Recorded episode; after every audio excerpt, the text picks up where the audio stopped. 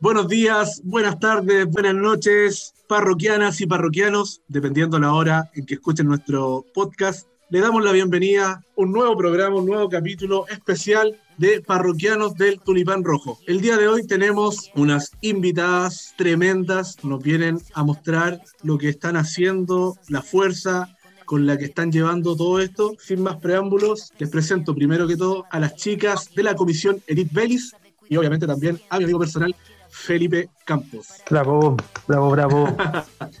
Giselle, Catalina, las representantes que tenemos el día de hoy de, la comisión Edith Bellis, ¿cómo están chicas? ¿Cómo va todo? Estamos muy contentos de contar con ustedes el día de hoy en nuestro especial. Eh, sí, gracias a toda la gente que está escuchando aquí.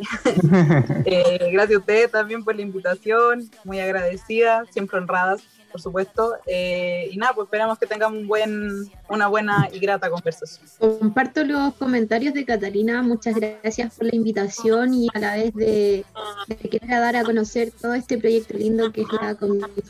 Exactamente, exactamente. Esta es una, una conversación que nos hace mucha ilusión precisamente por eso, porque entendemos que desde lo que ustedes han, han ido generando en torno a la comisión, hay muchas lindas, eh, muchas lindas cosas, o muchas cosas lindas que se pueden ahí comunicar y dar a conocer.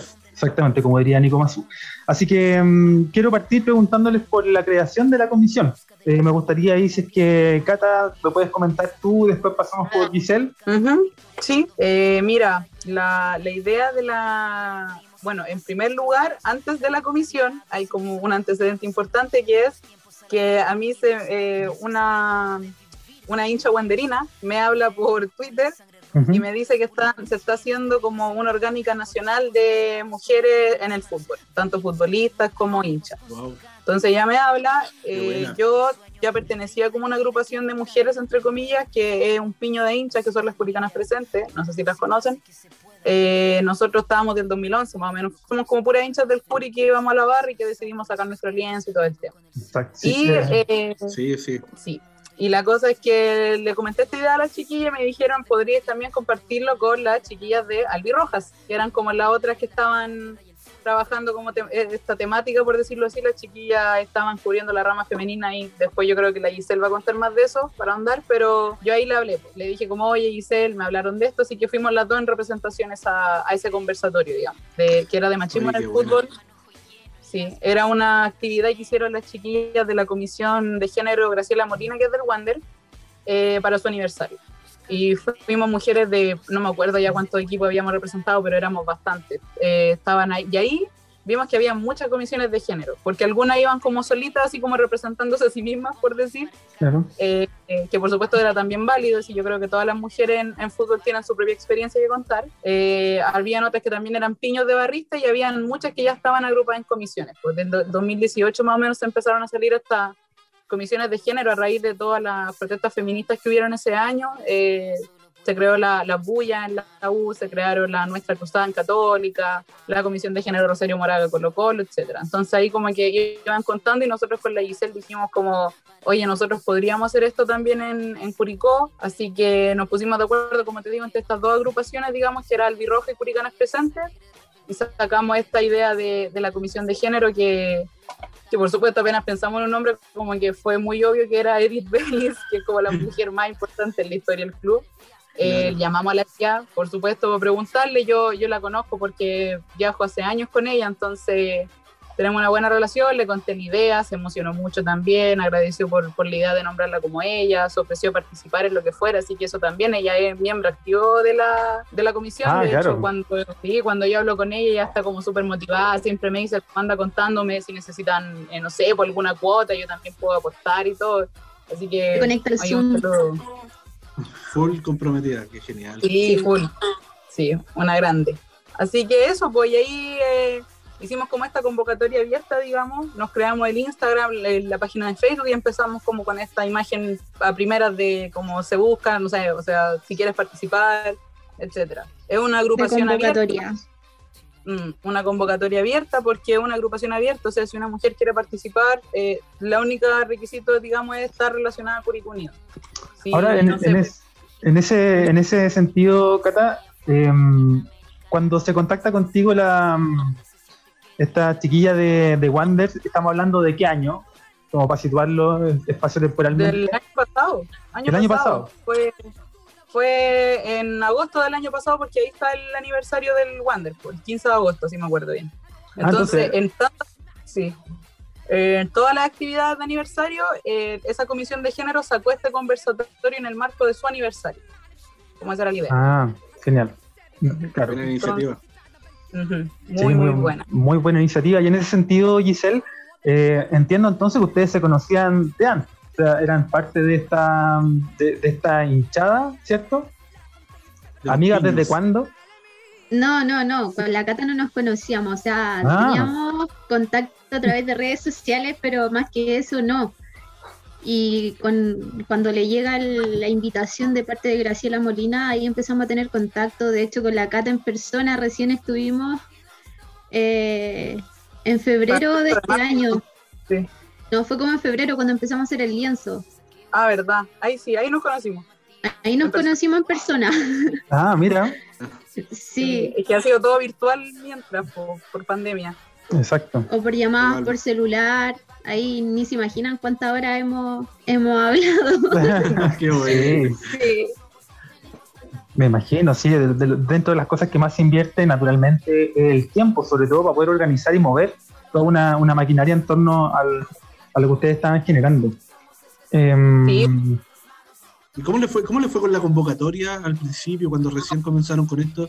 La, ¿Fue positiva la, la reacción de, de, la gente? ¿Cómo, ¿Cómo, le fue con eso? ¿Se sumó mucha gente? Sí. sí, más o menos igual. Creo en un momento eh, habían como más de 40 mujeres en el grupo. Cuando recién empezamos a primera semana, más de 40 mujeres, eh, mucho, mucha gente también, eh, hombres, digamos, comentando, como compartiendo, poniendo como que buena iniciativa la chiquilla.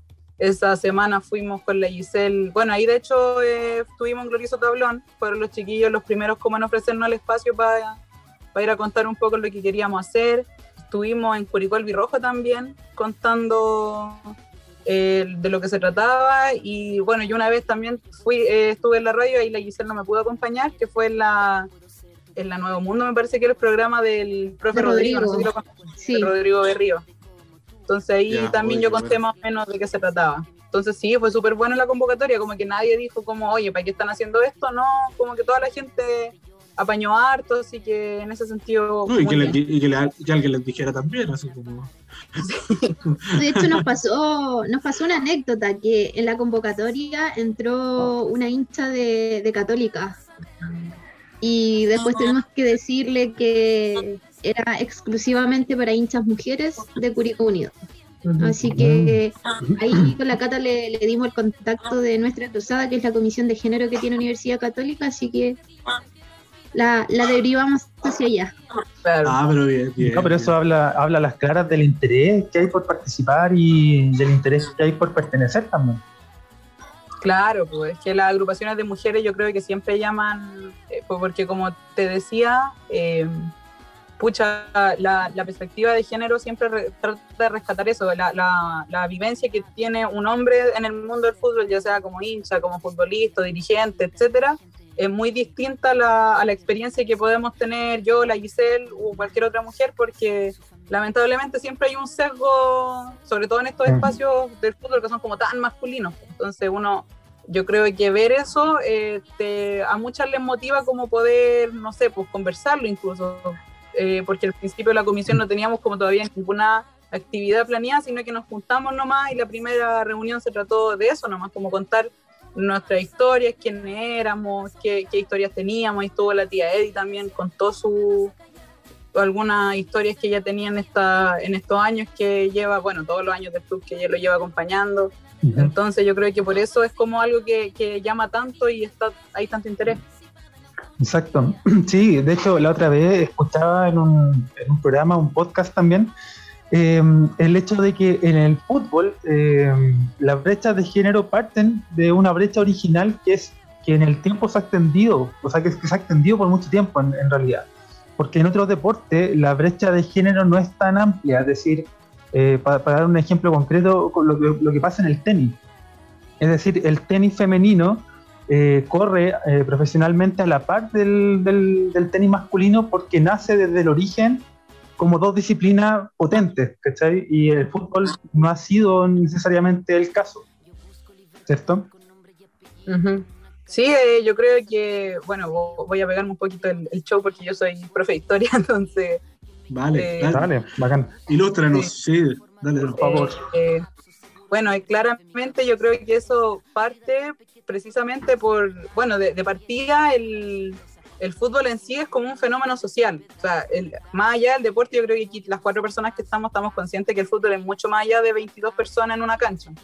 Eh, hay todo un fenómeno social que se genera, ¿no es cierto?, a partir de esto, el tema de las barras, de la hinchada, de este sentimiento de, identidad y pertenencia que dan, que dan los clubes. Entonces, en ese sentido, yo creo que eh, se vio como un espacio muy masculino por muchos años y hasta el día de hoy, digamos, eh, porque crea una identidad de pertenencia hacia los hombres. Y en su inicio así se contempló. Más el deporte era esto y también, eh, por supuesto, que un fútbol eh, es un deporte muy social porque nace como desde los barrios más bajos. en la fola uno ve canchas de tierra, etcétera.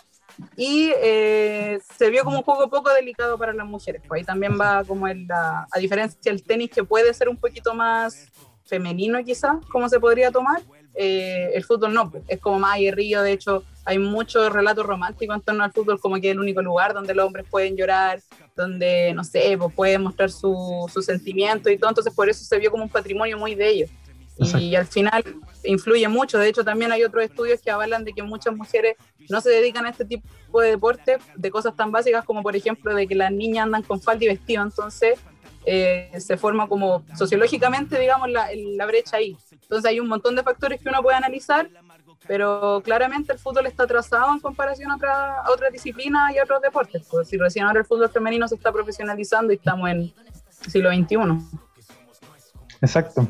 Sí, de todas maneras, de hecho, de hecho claro, esa, esa brecha que, que, yo te ponía comparativamente con el tenis tampoco se observa en otros deportes, como por ejemplo, no sé, o sea, la UFC, que es un deporte que nació hace muy poquito eh, también nace entendiendo que em, se pueden profesionalizar ambas ramas, ¿cachai? Desde, su inicio, desde su origen.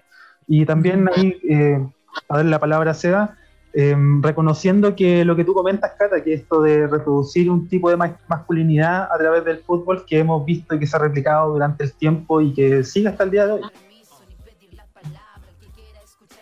Sí, pues no sé yo les quería preguntar. no, no, que sí, Seba, que no sabía si había, tenía que hablar yo. Él. no, dale, dale, Cata, no, dale. No, no, no tengo nada, nada que agregar fuera eso. Eh, como, esa era la palabra que me faltó, quizás como la masculinidad que se crea a través del fútbol que lo hace como tan, tan como receloso a abrirse a las mujeres, puede ser. Oye, y en la galería se ve, se ve mucho también ese, esa diferencia en, en cuanto a, a, la masculinidad que, de la que estamos hablando ahora, ya sea por los cantos de las barras, los apodos que, que se generan también en torno al, a, a, todo esto. Eh, eh, ¿Cuál ha sido la experiencia de ustedes en la barra de Curicunio? Eh, respondo yo, no sé, la Giselle si quiere hablar primero. Escuchemos a Giselle. Dale tú nomás porque, o sea, en realidad, en realidad, al menos yo no, no he sentido tanta diferencia con respecto a los hinchas. Sí, sí a la vista eh, se ve que van más hombres a la cancha que, las mujeres. Eh, en cuanto a los cánticos, creo que he sabido de que los cánticos son retrógradas, perdón, eh, y que son cosas que se, deben de cambiar. O sea, ya no, no estamos en épocas que, se traten de somos tu padre, o eres mi hijo, o, en términos más, más pesados eh, que se le digan a, las hinchas de Colo, a los hinchas de Colo Colo, perdón, las zorras, o, así, o a, los de la U, las madres. Así, siguiendo el tema, eh, los cánticos no se han modificado en ningún momento y si nos damos cuenta los últimos cánticos que han salido desde la barra de Curicunio tampoco han hecho como un cambio, un cambio con aquello. Eh, nosotras con, la Cata y las chicas de la comisión, eh, antes del, 18, de, o sea, del 8 de marzo, perdón, modificamos algunos cánticos de, fútbol para cantarlo en la marcha. Así que ahí hicimos unas modificaciones de, letras. y en cuanto personalmente a mí, sí, personalmente no me ha tocado vivir un machismo dentro del fútbol. Eh, De hecho, yo no participo de, de marginales en sí porque yo voy al Codo Sur. Ahí tenemos Los nuestro codo. propio piño que son los del Codo. Sí, Sí, muy bueno. sí, son un piño mixto, entonces lo- los chiquillos no hacen diferencia porque seamos mujeres, así que no, todo- de mi parte todo bien. Buenísimo. Eh, el, el paréntesis de lo, de lo que hablaban de la marcha, eh, vi imágenes, bueno, yo acá en Santa Cruz, y bien, bien, la, vi una, una recepción totalmente genial por parte de las mujeres y sobre todo de ustedes mostrando el lienzo, marchando por la ciudad, había muchas, muchas personas, y no sé, por ejemplo, me tocó ver la marcha acá en Santa Cruz, y habían poquitas, ¿no? al final el mensaje obviamente es el mismo y, y- y eso no se pone en duda en ningún momento. Pero la convocatoria que tuvo la marcha en Curicó fue, fue genial, fue, yo la vi, fue wow, bacán que, que en realidad estemos, estemos evolucionando en este sentido de que, de que las mujeres eh, en, cuanto a su fuerza y, y sus voces también nos puedan a nosotros decir lo que está pasando. Así que lo encontré genial y verla a ustedes también con el lienzo, ahí representando los colores. Yo creo que también uno como hincha curicano eh, siente, siente orgullo. Sí, pues nosotros de hecho eh, aquí en Curicó este año como que estuvimos abriendo un poco la marcha porque hicimos una pichanga improvisada con la asistente, fuimos todas con la camiseta, esa era la, la consigna, digamos. Eh, el año pasado habían ido la, yo estuve en Santiago para el 8 de marzo de- del año pasado, digamos, y fueron las chiquillas, la- las puricanas presentes, todavía no estaba la comisión, y tuvieron súper buena acogida, de hecho, dentro de la misma marcha, porque yo creo que igual eh, se entiende que uno como mujer barrista también es, es toda una experiencia eh, vivirlo, ¿cachai? Eh, incluso para las mujeres que no son nacidas al fútbol, yo creo que ya saben como que uno como hincha y, o como futbolista también eh, tiene que vivir ciertas cosas dentro de este espacio. Claro, eh, sí, eso, eso, eso pensaba mientras te escuchaba, Cata, eh, el hecho de que todos seamos y, y todas sean conscientes de que cada vez es necesario abrir más espacios, ¿cierto? Esos espacios que estaban aparentemente cerrados, esos espacios que eran exclusivos y, y de dominio único prácticamente. Eh, entonces se empieza a notar eso, eh, vemos que la participación va en aumento, hay cada vez más interés y eso naturalmente para quienes lo miramos y lo vemos desde afuera, eh, solo genera orgullo, genera ganas de participar, ¿cachai? Eh, así que no, bacán, bacán, bacán. Y a raíz de lo mismo también quería eh, volver un poquito atrás y preguntarle respecto de las gestiones que, que- sobre las cuales están trabajando en, en el corto y mediano plazo, eh, si, si- están en condiciones de poder adelantarnos alguna cosita respecto a lo que tienen pensado. ¿Alguna papita? Eh, eh, no, no sé si podamos contar ciertas cosas porque... Oh. eh, pero mira, En eh, proceso. para- sí, eh, obviamente eh, es gente de la comisión, eh, hay futbolistas de, de la rama femenina en Fury, digamos, entonces obviamente es un tema que nos tiene pendiente ahí, pero eh, estamos como, no en mala, digamos, estamos tratando de, de, de que las cosas mejoren en ese ámbito, pero en diálogo con el club, digámoslo así, pongámoslo de esa forma para, para no herir, no sé, para no tener polémicas después. Eh, con Claro, respecto a lo otro, claro, está bien. no sé. No, que iba a decir que, que paralelamente se está- estamos participando con la CATA igualmente en la, en la coordinadora nacional, eh, activamente, a pesar de que ahora está como en, en- en- en pausa, Ujú. pero seguimos participando activamente, eh, representando a la comisión Edith Bellis en, en esta coordinadora nacional. Otro detalle no menor es que decidimos ponerle a la comisión Comisión Autónoma Edith Bellis. ¿El por qué? Porque eh, dentro del club, al ser corporación, se, se han desarrollado comisiones dentro del mismo. Y nosotros en realidad no estamos ligados al club en sí, entonces por eso quisimos hacer la diferencia y ponerle comisión autónoma, Ah, para que no se, no Ah, se viera el malentendido. No, no Claro, estamos no súper a, a Curicó Unido, digamos. Si al Curi no le parece algo que publicamos, ahí no, no tienen ni voz ni voto, digamos. No, sí, A la ¿Cómo tiene que dirigencia, ser? digamos, porque nosotros nunca vamos a publicar algo contra del Curi como equipo, Claro. hinchas, pero, pero se entiende, no sé, pues si algún día ellos están haciendo mal las cosas, nosotros no, no tenemos ningún acuerdo en no publicar eso. no, no tenemos ningún lazo que nos impida. Sí, exactamente, porque eh, exactamente es una distinción súper relevante, eh, entendiendo que hoy por hoy eh, muchas de las cosas que se llevan a cabo en torno a instituciones tienen que ver, pueden prestarse para conflictos de interés, ¿no? entonces, el, tener, el poder tener la independencia para poder manifestar y establecer criterios sobre los cuales poder evaluar o fiscalizar, supervisar lo que está haciendo, en este caso el club, en torno a lo que ustedes están trabajando desde la comisión, es súper relevante, es súper importante. Entonces, claro, es una distinción no menor. Y que además de eso, por supuesto, eh, la, idea es como, como estamos en contexto de pandemia, la verdad no se pueden hacer muchas actividades presenciales. Quizás eh, cuando se, se, pueda, vamos a organizar ya cosas más, más grandes. La idea, por ahora, eh, hemos hecho como campañas por redes sociales, un poco de, por ejemplo, no sé, pues para el Día de la Mujer tuvimos este, este video, no sé si tuvieron la oportunidad de verlo, que hicimos como con un relato de qué era ser una mujer hincha, eh, el año pasado publicamos algunas frases que hemos recibido las mujeres por, por ir al estadio, por ver fútbol, cuando este como ninguneo, que yo creo que es lo más, lo más patente como una mujer hincha, esa, es la, esa más, más, patente, digamos, este ninguneo de, de, cuando uno dice que te gusta el fútbol y como que te ponen a prueba, así como, ya, pero a ver, eh, ¿qué es un offside? Eh, o dime la formación del jury, así como si uno no supiera, como esta idea de que uno tiene que ser experta para validarte ahí. Entonces, como que eso hicimos, esas son las ideas por mientras. Eh, por supuesto que cuando se pueda presencialmente, ojalá eh, hacer más cosas, pero por contexto, más o menos hasta por ahí vamos, como haciendo campañas por redes sociales, esperando que, que lleguen un poco y ojalá que ayuden a la gente a cuestionarse, si al final esa es como la...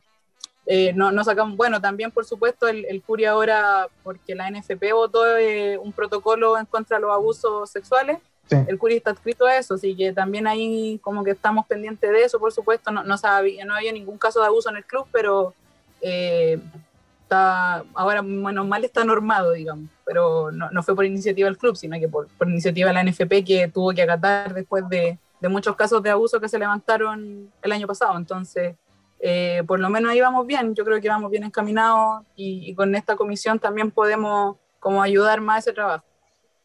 Sí, genial. Y nosotros desde ahí eh, humildemente ofrecemos esta plataforma. Eh, Totalmente. Para todo aquello que, que, pueda ser de utilidad a la comisión. Así que cuenten con nosotros de aquí en adelante de todas maneras. Em, quiero sacarla un ratito de la comisión y quiero eh, entablar una conversación como hincha, ¿no? Eh, aquí todos somos hinchas, todos tenemos variados recuerdos. Y, saquemos la camiseta. Eso, saquemos la camiseta. y, quiero partir con, con, la Giselle. Y, mm, Giselle, un gol de Curicó Unido que haya gritado, pero con todo. Si tuviera que decirme rápido. Eh, yo creo que el de Gabriel Vargas en, ese, en esa remontada épica contra Unión Española. Uh. Qué manera de ese gol. Era necesario, o sea, Gabriel, Gabriel, Gabriel Vargas estaba a falta de gol.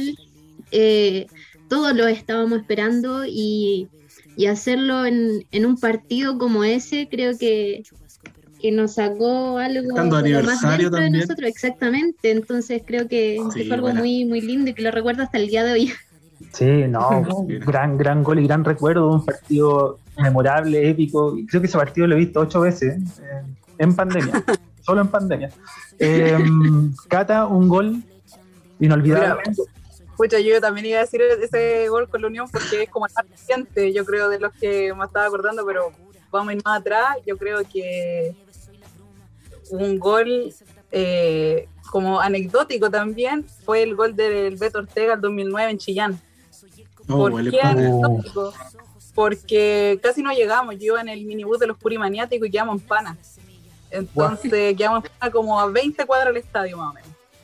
Y tuvimos que caminar por, por Chillán, todos de y cantando canciones, y pegándonos, el show, digamos, eh, cansados, más encima llegamos porque 20 cuadras casi corriendo, el, el, partido era a las 4 y nosotros quedamos en pana como 10 para las 4. Entonces, malísima, y llegamos y tener ese empate yo creo que, que después de todo el cansancio, después de que era Ñublense, que era Chillán, digamos, en, el estadio, después de toda la historia, además, eh, lo, durante el entretiempo ponían como las imágenes del 2004 en las pantallas y uno estaba como picado, ¿cachai? Y, no, nada, fue, fue emocionante. Yo, de hecho, me abracé con alguien, todavía no sé con quién me abracé por ese gol, pero, pero creo que son los goles más gritados también. Sí, suele, suele pasar eso de, lo, de los abrazos, ¿ah? es muy común, sobre todo un partido de visita. Porque claro, uno de local va más o menos con los que con los que suele compartir, pero de visita como que uno se agarra del primero que pilla nomás. Así como, bueno, compadre, va, pum, grítalo, grítalo con todo. Sí. Oye, qué buena, qué buena. Ese gol del Beto Ortega, la parte visitante estaba llenísima sí. Coparon los juricanos. De hecho, nos demoramos mucho en la tenencia porque no. Como que juntaron a todos los buses, nosotros llegamos y tuvimos que esperar a, a todos los buses que venían y estaba llena, pero llena la tenencia. Y entre revisar todos los buses, a toda la gente que se bajaba del bus, eh, ahí yo creo que por eso la eh, al final nos terminamos atrasando y bueno, nadie contaba con que el bus iba a fallar, pues entonces pues a la vuelta tuvimos que repartirnos todo en otros mini, en otros buses que habían y todo apretados, pero... Oye, pero eso, eso, es bacán, igual los hinchas siempre apañan en ese sentido, así como que te quedáis votado o, o necesitáis traslado, siempre, siempre apañan. Sí, la solidaridad.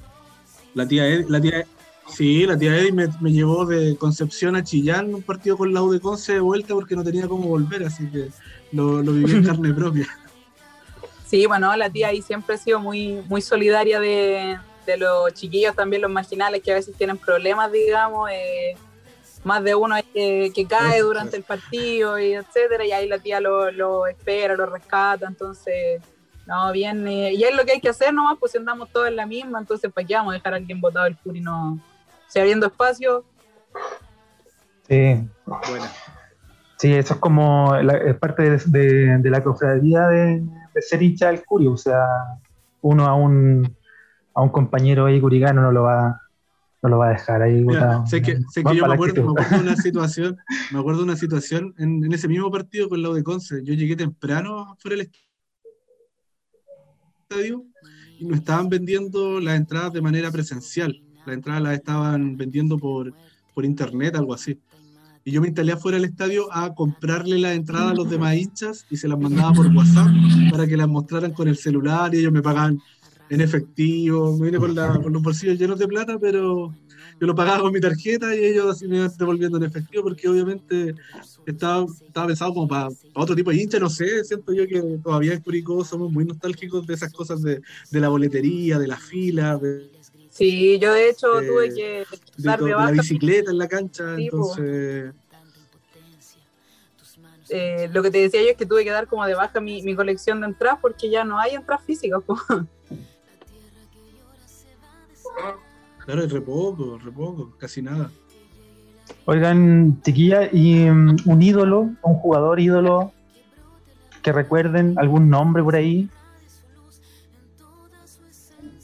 Eh, yo diría Martín Cortés.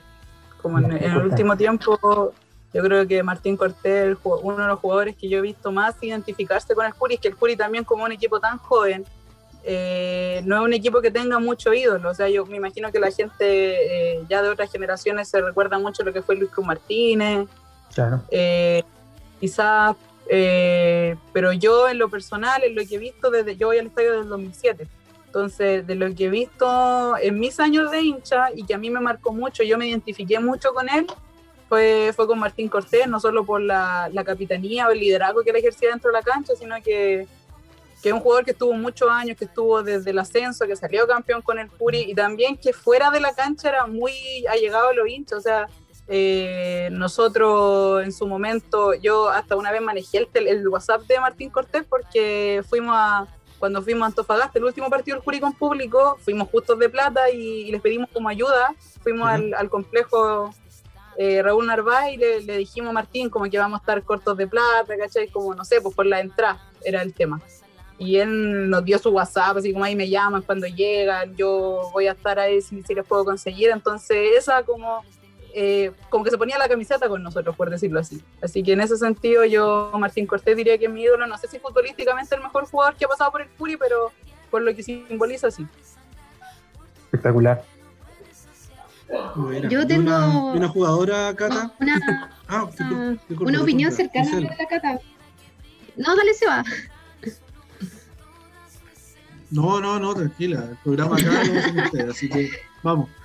No, que yo iba a decir que, mis sentimientos son como parecidos a los de la Cata, pero mi ídolo es otro. Para mí mi ídolo es Damián Muñoz, por, obviamente por toda su trayectoria como futbolista, después por su, por su mando o, tomar ese, ese rol como entrenador de la rama femenina, que logró grandes, logró el primer campeonato o el único campeonato primer lugar histórico que tiene con la sub-17 de ese 2013. Creo que son pocas las personas que, logran jugar por su club, después ser entrenador, eh, lograr algún título con, alguna de las series y después llegar al cuerpo técnico. Creo que es algo inédito y, ojo que, también es mi ídolo porque que por ser hijo de Mario Muñoz, él se hizo su nombre. Se ganó, se ganó solo su lugar más que, por su padre. Absolutamente, absolutamente. Un, nombre que está marcado a fuego en, en Curicó, en el club, en el equipo, en, la gente, en toda una ciudad, me atrevería a decir. O sea, sí, un nombre súper relevante, súper importante para la, historia del Curí.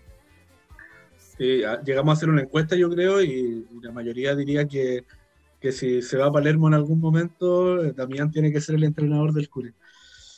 Sí, totalmente. Yo creo que ya, ya está juntando la experiencia suficiente como para darle ese desafío y, y esperar que sería lindo porque, como dice la Giselle, es de casa, pues entonces sería como una identidad bien importante este verso que decimos tanto, el club de su gente, y sería como más patente todavía. ¿Sabe qué pasa ahí? Pasa que, que lo he escuchado de parte de, de algunas personas en la interna del club y dicen, no queremos tener a a Damián Muñoz de, de, director técnico porque si en algún momento tiene una mala racha, conocemos cómo son los hinchas, lo van a, lo van a matar en algún momento. Entonces, no quieren que se dé eso con, con Damián Muñoz. Sí, o sea, no sé, en, mi opinión... Creo que es un arma de doble filo. Sí, pero en definitiva, eh, yo tiendo a pensar que el, hincha del Curi en general es súper consciente de, no por perdonarlo, o sea, uno puede tener una mala campaña, uno, uno le puede ir mal eh, dirigiendo un equipo, pero su aporte eh, y lo que eventualmente podría hacer en adelante no significa que uno lo vaya a matar. O sea, yo creo que hay una, una, una mm, es como subestimar un poco eh, lo, consciente que puede ser el hincha al, momento de evaluar lo futbolístico por sobre lo personal. O sea, yo creo que ninguno de nosotros, excepto en el caso del Arcamón, por ejemplo, el que se va y arranca, ¿cachai? Y ahí uno puede criticar eh, ética y moralmente su actuar en, en esa Lacramón, en esa circunstancia, pero no me parece que sea en lo el caso de Mario Lo, lo, que pasó con, bueno, con, con Vera, pero pero no sé si me explico en, esto de, que son casos distintos, es decir, no, me atrevería a aseverar que hay, puede haber una, reacción como fuera de tan fuera de contexto. Siento que está como fuera de contexto, no sé si me puedo explicar bien. Yo creo que igual es una preocupación válida, diría yo, porque hay, yo creo que entre nosotros cuatro, eh, por lo que estamos comentando, claramente no, no pasaría, pero sí hay hinchas eh, que, lamentablemente son así. Yo creo que son como muy de resultado y si el resultado no se da, ¡pum!, matamos. Ahora, no sé si se daría con Damián Muñoz porque yo creo que al menos en Curicó toda la gente lo respeta, toda la gente sabe la trayectoria que tiene, lo, lo que él representa, eh, entonces, y, que también es un proyecto, digamos. Ahora, yo creo que es lo mismo, la misma apuesta que se hace cuando entran canteranos a la cancha. Como que uno sabe que, que, el canterano viene del club y que puede fallar porque está recién debutando, digamos. Eh, como que uno les da igual un margen más de. Y, incluso cuando, no sé, pues cometen un error, como que uno no los mata, no dice como, oye, ¿para qué te trajeron y todo? Porque son de casa. yo creo y me gustaría que, con Damián Muñoz pasaría algo parecido si, si no tiene los resultados eh, que uno espera, quizás de un DT en los primeros partidos, incluso en una campaña eh, yo creo que la gente igual respetaría eso, entendería que, que quién es Damián Muñoz y, le daría como ese margen, creo. Sí, sí, o sea, eso apoyado dentro del contexto de una política en la cual eh, Damián Muñoz puede insertarse para el desarrollo del club, sí, sí, o sea, todo el rato. Ahora, claro, existirá ese proyecto, está esa política, eh, convengamos que, bueno, lo, de los canteranos es algo súper reciente, creo yo que es más nuevo que, que otra cosa, entonces, bueno, pero esa es otra discusión igual. ojo que ese proyecto también es gracias a Damián Muñoz. Eh, claro, encima, sí, absolutamente. Sí, se lo gana. Absolutamente, pero mira, aprovechando que estamos hablando de, Damián Muñoz y como bien ahí mencionó Giselle, em, entremos en el tema del fútbol femenino del Curi. Porque acá, bueno, yo tengo unos datitos. Em, que la rama femenina fue fundada en 2009, es parte de la condición o el requisito para participar en la primera división de ese año. Ese año remató 16 de 19 equipos, en la decimosexta posición. Em, y desde ahí en adelante, bueno, fueron resultados ahí de todo tipo. Sin embargo, eh, como bien mencionaba, Giselle nos traía a la memoria, está ese, mm, ese resultado y ese logro histórico que fue el conseguir el campeonato del 2013 de la sub-17. Em, ¿Qué recuerdos tienen? ¿Pudieron verlo? Yo personalmente, la verdad, no pude seguir demasiado esa campaña, pero ustedes, chiquillas, ¿qué recuerdan? La verdad es que yo tengo, o sea, no, no, no estaba como tan inserta en el club en ese entonces, eh, estaba en, enseñanza media aún y, no tan hincha. Eh, yo me vine a, a enterar o a, a, ponerme al día con el tema de la rama femenina el, el año antes pasado, a fines del 2019 cuando empezamos con Albirrojas. Eh, bueno, lo, primero lo, mencionaste bien, se, da inicio a la rama femenina el año 2009. Dato importante es que va a reclutar a cada jugadora el propio Mario Muñoz, colegio por colegio. Exacto. Eh, eh, forman este, este plantel. Posteriormente, el 2013, campeonan junto a Damián Muñoz eh, de visita frente a Universidad de Chile en penales o por penales. Exactamente. Oye, el partido de eh, ida en la granja fue una locura. Sí, sí de hecho tengo, tengo recuerdos de que fue gente, sí. Y de hecho a, Santiago igual la, acompañaron algunos, algunos hinchas. Eh, después se clasifica a, los binacionales, no, no recuerdo bien el año en estos momentos. Eh, ese partido fue contra Rangers de Talca, donde Curicó Unido fue el, representante de la región del Maule en ese entonces. Eh, posteriormente a eso ya las chicas empiezan a ser vistas por, técnicos de la selección chilena de, selecciones femeninas. Eh, la primera en ir es Jessie Valenzuela. También en su momento fue eh, la Chupete, Antonia Leighton, que ahora se fue a Deportes Puerto Montt. Eh, y así han pasado varias que han, ido a prueba, han ido a entrenamiento. El caso como más icónico fue Javier Agres, que llegó a ser mundialista mm, y histórica, porque ha sido la, única jugadora a nivel de club que ha sido partícipe de un mundial de, fútbol. Eh, cabe destacar también que, que desde el 2009 siguen muchas históricas, las cuales hoy por hoy también han, han querido em-, emprender su rumbo porque no, hay campeonato. Eh, este fin de semana comienza recién la, primera A, pero solo la, primera A. En, en las reuniones de ANFP ni siquiera se, ha nombrado la, primera vez, así que no hay, no hay como para cuándo. En, algún momento se decía que se podía volver en el, segundo semestre de, de, este año, pero del club tampoco hay, hay algún interés con respecto a eso. O sea, lo que puedo decir de momento es que el club no se ha comunicado desde, eh, desde que empezó la pandemia o desde el último entrenamiento por Zoom que tuvieron. Más allá no, no hay nada más. Oh, qué mal esa gestión ahí entonces. Bueno, de hecho, eh, quería aprovechar también de destacar, como bien relató ahí eh, Giselle, con, con, mucha, con muy buena memoria. ¿Eh? Efectivamente fue una... saltando, saltando te lo estaba diciendo. No, no, espectacular, porque, porque claro, ese, eh, en ese, bueno, ese campeonato se dieron varias particularidades. Primero, un campeonato en el que mm, Curicó de, mm, consiguió 10 victorias, un empate y solo dos derrotas. La final se ganó de ida jugando en la granja por 2 a 0, un partido en el que, como me pude documentar, eh, las mismas jugadoras estaban en, éxtasis por eh, el haber jugado en la granja, haber sentido el apoyo de la gente, que eso fue muy importante y muy relevante para, ese partido, y lo recuerdan muy bien y lo, comentaron mucho en sus declaraciones. Eh, encima con un partido que a la vuelta, jugando contra la Universidad de Chile de, visita, em, se emparejó el resultado, se fue a la definición por penales y ahí Curicó eh, fue campeón. En ese sentido, las dirigidas por Mario Muñoz fueron González en el arco, Orellana, Carrasco, Mira, Calquín eh, y Valenzuela, Rodríguez, Aliste, Gutiérrez, entró también ahí Labrín en el segundo tiempo, Javier Agres y Vergara, también el atacante curicana.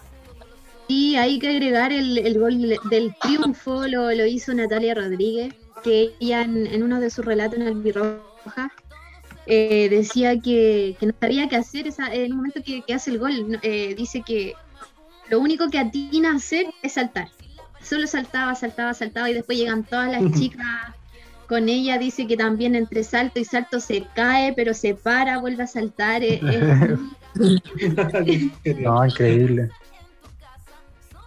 Increíble, sí. Y, bueno, ahí entonces se, se, consigue este, este, gran logro, ¿cierto? Em, y entre medio, eh, también yo quería hacer el, comentario, y aquí me imagino que, quizá usted si tendrá más información, pero quiero hacer el comentario porque también documentando me puedo encontrar con varias declaraciones de, futbolistas del Curi haciendo mención a, algunos problemas de gestión de parte de la institución. Es decir, que de alguna manera el espíritu amateur que, que, ha tenido el club en gran parte de su historia se trasladó también al fútbol femenino en, su inicio, eh, con dificultades para entrenar, para poder tener a disposición el complejo, eh, el mismo estadio, ¿cierto?, del Curi que lo ocuparon en, principio muy pocas veces, o el tema de la indumentaria, que también hubo, hubo mucha dificultad durante el tiempo, cuestiones que se han subsanado, pero que lamentablemente también, eh, como les decía, se traslada este espíritu amateur a un club que ya para el 2009 era mucho más profesional, quizás. Sí, sí.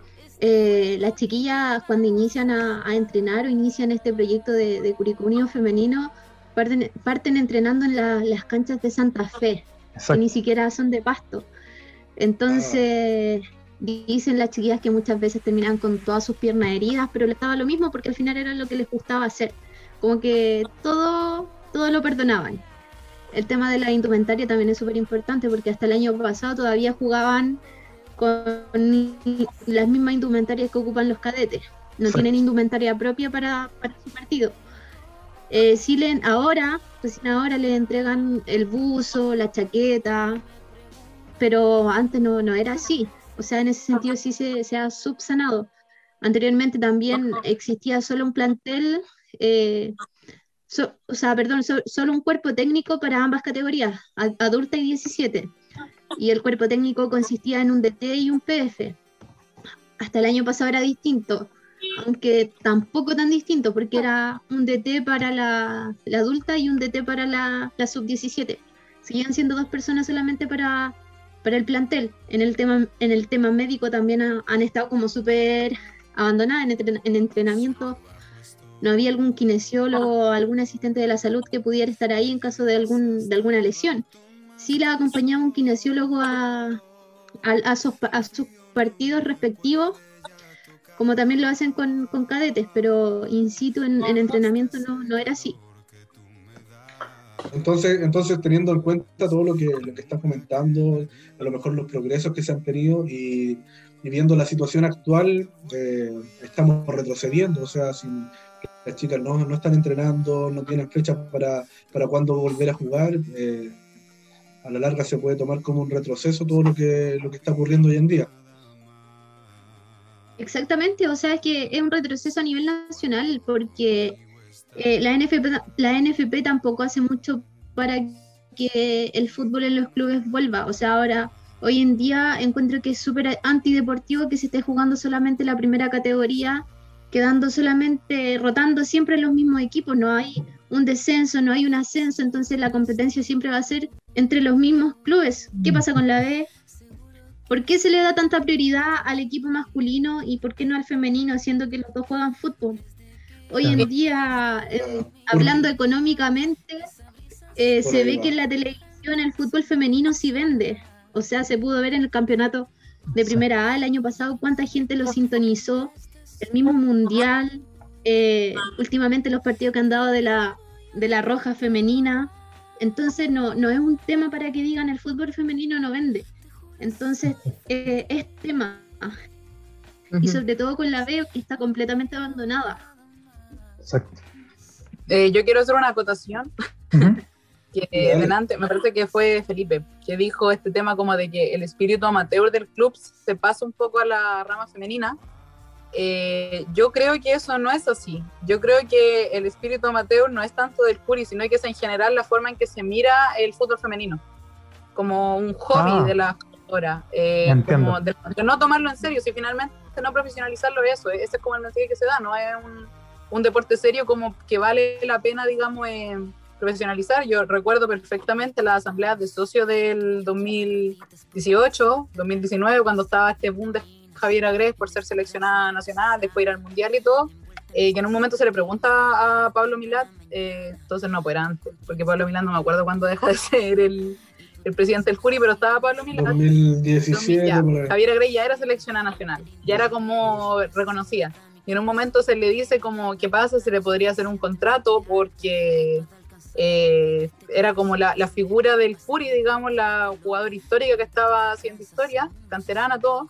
Y él dice muy, muy serio y súper sin ninguna culpa, dice que si le hacemos contrato a Javier Agrey hay que hacerla toda y no nos sale a cuenta. Dijo, así, me acuerdo textual, no nos sale a cuenta. Entonces, claro, lo, lo que dice la Gisela ahí, pues que el fútbol femenino no vende, es una gran parte la justificación de, de por qué no profesionalizar este deporte, pero, pero lo cierto es que precisamente tenerlo en esas condiciones tan amateur, primero yo creo que es como, es como un círculo vicioso, porque si no profesionalizamos el fútbol femenino, va a seguir en un nivel mucho más bajo que el masculino, por tema obvio. Eh, las jugadoras no se pueden dedicar 100% de lleno a, a ser futbolistas porque muchas estudian, tienen eh, trabajan porque no pueden vivir de eso, entonces por supuesto que el nivel que se te pide no es no va a ser el mismo, e-, era lo que le pasaba a, al fútbol masculino en sus inicios, pues y también costó que se profesionalizara en un momento, eh, y ahora tenemos partidos de una calidad tremenda en el fútbol masculino y es por eso, porque los jugadores tienen las condiciones, eh, tienen buenos entrenadores, se puede dedicar de lleno al deporte y no así las mujeres, entonces eh, ese espíritu amateur no es solo de Curicunio, me parece que es de Chile y el mundo en general, que recién ahora han empezado a profesionalizar el, esta disciplina. Eh, por supuesto, también hay un mea culpa de, de, nosotras o de nosotros en general como hinchas de no haber apoyado a las chiquillas antes, eh, pero eh, teniendo las condiciones, yo creo que solo se daría el apoyo. Y ahora, sobre todo, que hay tanta conciencia en el tema por lo que está haciendo la Roja a nivel nacional, de ir a los Juegos Olímpicos, de haber ido al Mundial, eh, se está despertando un interés importante. Entonces, esperemos que el club ahí se ponga las pilas. Sí, Y sí. ojo que O sea, la ojo que la tía Edith, no, que ojo que la tía Edith ya nos prometió buses para acompañar a la, a las chiquillas. Ah, espectacular. Espectacular. Entonces, el mensaje es claro, dejar de romantizar las condiciones y, lo- y cómo está el fútbol femenino hoy en día y empezar a profesionalizar. Yo creo que es bastante claro y eso es lo que me dejan sus comentarios con respecto a esto. Obvio, ¿no? Y como para, para comenzar con este proceso es darle las condiciones mínimas a las chiquillas para que hagan lo que les gusta. Ya si no les vamos a pagar, démosles las condiciones para que realicen esto, si al fin y al cabo están representando al club, no se están representando ellas solas. Exacto. Sí, de hecho, a, a eso me quería referir, o sea, al, al tema de, la, de cómo la gestión administrativa podría en ese sentido ser mucho más, mucho más profesional, ¿cierto? Entendiendo la experiencia que se había tenido en el equipo masculino. Pero sí, concuerdo absolutamente. Y de hecho, eh, para pasar al tema del fútbol chileno, porque me parece que el, fútbol femenino en Chile tiene un quiebre, tiene un quiebre importante que es de no hace muchos años, y para poder entrar en ese tema, eh, no quería olvidar y hacer eh, humildemente un recuerdo y una mención a Lucía Vélez, quien fue jugadora del club y que el 2008 tras batallar contra un agresivo cáncer eh, falleció. Una jugadora que defendió por cinco años al, al club, a la institución y que incluso fue capitana de- del equipo femenino, así que a, a su familia, a que, quienes estén escuchando esto, nuestro recuerdo y, y saludo.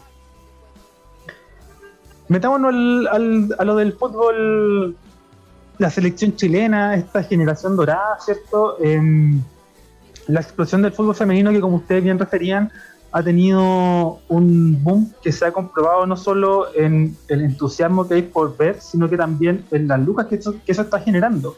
O sea, lo vimos con el Mundial, lo vemos ahora nuevamente, entonces cuéntenos, ¿cómo, ven eso ustedes y, qué nos pueden, nos, pueden comentar?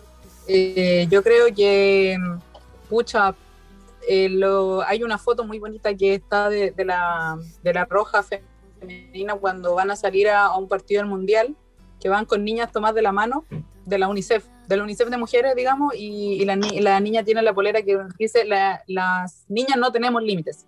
Y me parece que eso es lo que representa un poco lo que hizo La Roja, para ponerlo en ese, como ya elevarlo un poco, no tan solo el logro deportivo de llegar a un mundial, sino que es el, el tema de, de poder inspirar, de, de, tener un modelo a seguir para todas las niñas de las generaciones venideras, de poder decir, miren, nosotros somos mujeres, que es lo que dijo de hecho también eh, Carla Guerrero, la Tiana, ahora que clasificaron a, a los Juegos Olímpicos, es como el logro que hacen ellas no es solo de ellas, pues es, para todas las mujeres decir como, mira, nosotros estamos aquí, jugamos fútbol y podemos hacer esto.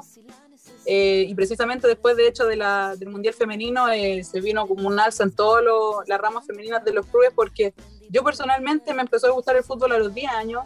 Eh, bueno, nunca he sido muy asiduo a los deportes, de hacerlo yo, pero tampoco mm. nunca me proyecté, digamos, de jugar a la pelota, ni siquiera una pichanga, porque no, tengo, no tenía modelos en ese entonces de de, ver, pues yo nunca había visto fútbol femenino hasta ahora hace poco, digamos, yo también como que debuté con ese mundial. Eh, entonces, eh, no, es, no, es, lo mismo cuando uno le pregunta a un niño o a los hombres, como tú eres chico y quiere, dice, no, futbolista, y como que lo tienen súper claro, todo lo mismo. Hoy día ustedes dijeron, somos futbolistas frustrados, como que era el sueño de todo y de todo hincha del fútbol, por supuesto que va a ser ese su, su sueño, por ser futbolista, pero en el caso de las mujeres no era así, porque uno no tenía el, el modelo a seguir, uno sabía que uno como que iba a ver a hombres jugar a la pelota. Y ahora que ellas pudieran hacer eso es como un tremendo tapabocas quizá y un punto de partida importante para lo que venga de aquí en adelante. O sea, esa selección yo creo que ya marcó ese hito independiente de lo que haga incluso en los Juegos Olímpicos, si se van a eliminar el tiro. Eh, ya el hecho de estar ahí, de lograr esa vitrina, eh, le abre la puerta a un montón de mujeres más. Exactamente. No, y una, una comparación importante, personalmente no me gusta hacer comparaciones, pero este hecho lo amerita. Pero en los últimos años la roja masculina no ha logrado mucho hito importante aparte de las Copa América. O sea, hay que tener en cuenta que después de la Copa América la selección se va en decadez y la que toma el protagonismo es la roja femenina. Entonces tener a la roja femenina en menos de, de cuánto, cinco años en un mundial y después en un en juego olímpico es algo netamente histórico, o sea, para, para admirar de que las mujeres no estén lo estén representando a nivel mundial como país. Y ya más que como mujeres también hablar de, no sé, para mí, por ejemplo, eh, yo siento que es un orgullo tremendo como país tener a la arquera que tenemos. O sea, yo creo que la mejor arquera a nivel mundial por lejos es, es Christian Endler. Eh, me yo decía, pucha, si fuera hombre, imaginar todo lo que habría en torno a ella, la figura de, de tener, porque es a todas luces, y lo dicen también toda la gente entendía en el fútbol femenino, es la mejor arquera actualmente pues, a nivel mundial, no hay ninguna duda. Entonces, eh, también lo increíble, es que, lo increíble es que, por ejemplo, el Paris Saint Germain le da esa posición a Endler. Eh, si tú ves las, publicaciones que ellos hacen, la publicidad, sale Mbappé y Endler, salen los dos. Entonces, como sus dos, ellos, ellos siempre publicitan el fútbol eh, mostrando a sus dos figuras, a Tiane y a, Mbappé. Entonces, tú que hay como, ¿por qué estamos tan lejos de eso? Y, claro, ellos como que lo, viven de igual manera y, tienen a sus dos ramas por, por igual la, a la misma altura, por decirlo de alguna forma. Exactamente, exactamente. Y, entonces, que este tiempo, que este momento que está teniendo la selección femenina sirva para generar los espacios, para abrir, ¿cierto? Y hacer más visible em, todas aquellas cosas lindas que hemos ido viendo que han venido sucediendo con el fútbol femenino, ¿no? Em, lamentablemente, Seba, se nos acaba el tiempo. Y yo siento que nos quedaron varios temas afuera, cuestión que me hace mm, inmediatamente interpelarlas a tener una segunda parte para esta conversación. ¿Fotos si están dispuestos? Eh, sí, obvio, ¿no? Teniendo el tiempo, siempre se puede, pero ahí hay, que, la, la, Giselle también una mujer ocupada solicitada, entonces. No, no, sí, por mi parte no hay ningún problema. Sí. la verdad que... Eh, es bastante para, interesante para terminar, Sí, buenísimo. para terminar, les puedo pedir algo. algo, eh, que nos dejen el mensaje y no, nos comenten y cerremos con esto del por qué el eslogan que tienen ustedes. ¿El nunca más y nosotras? Nunca más Sí, precisamente. Bueno, esa es la, frase, digamos, porque ah, durante mucho tiempo el fútbol, como ya lo, hemos comentado harto en este programa y en otras ocasiones, eh, se vio como este espacio masculino, muy eh, como este santuario de los hombres, pero siempre han existido mujeres. No es que ahora llegamos, no es que ahora las mujeres están jugando fútbol, eh, siempre, eh, ya llevan varios años, digamos, Edith Belia, una de las que fundadoras del club, estuvo antes con el Luis Cruz Martínez, eh, lo que estaba comentando la Giselle, la rama femenina viene del 2009, a lo mejor recién con Javier Agrem, muchos supieron que existían, pero siempre han habido. Entonces, por eso está el tema de nunca más y nosotras, no es porque no estuvieran las mujeres, sino que no se tomaban en consideración. Siempre como estas actrices secundarias en el fútbol y no es así. Pues. Entonces, nosotros, esa es nuestra idea, eh, empoderar a la mujer tanto en, o reivindicar, mejor dicho, tanto en el tablón como en la cancha, como hincha, como futbolista. Nos, nos, gusta el fútbol, nos apasiona el fútbol, amamos el fútbol también, amamos al club, eh, la jugadora ama jugar a la pelota y eso es nuestra idea, que cuando vean a una mujer en, este mundo no, no digan como por qué está ahí, porque es pareja de o va a ver a, a tal persona, sino que nos tomen también como al, mismo peso que los hombres, digamos. Nosotros también vivimos el fútbol de la misma forma. Entonces. Sí, sí. Yo creo que es un tema también de, generar eso.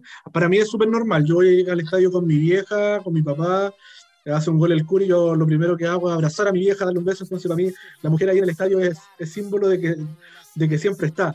Eh, siento que tenemos que, muchas personas se tienen que acostumbrar un poco más porque, eh, como dicen ustedes, nunca más sin ustedes, valga la redundancia. Exacto. Y con, esa, y con esa última reflexión queremos agradecerle a Giselle, a Catalina por eh, venir a conversar con nosotros, brindarnos esta, esta hermosa conversación. Ya las dejé media comprometida que tengamos una segunda, una, un segundo capítulo porque la verdad es que estuvo muy especial y muy, muy bonito. Así que eso, saludo a los parroquianos y parroquianas que, escuchan, que escucharon y, han escuchado esta conversación y eh, estaremos por ahí pronto escuchándonos en un nuevo capítulo.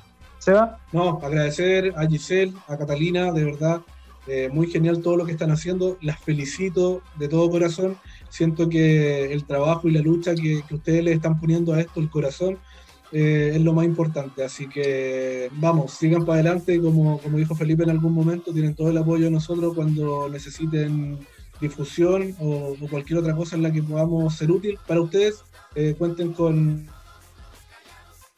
con los parroquianos. Así que desde ahora en adelante ustedes son parroquianas también. Muchas gracias. No, gracias a ustedes también por, darnos el espacio y, tenernos en consideración, así que bacán. Eh, ahí en el, en el segundo capítulo hablaremos más, no sé, podremos profundizar otros temas, pero súper grata la conversación hasta ahora y también felicitaciones a ustedes por la iniciativa que tienen, como siempre agradable eh, estos nuevos medios que tienen, que, se alejan un poco de esta idea de ser como periodismo tan serio y recordar que al final somos todos hinchas eh, viendo este club que nos hace sufrir mucho, pero lo amamos muy bueno. Gracias. O por lo menos serio que hay, así que bien. Muchas gracias.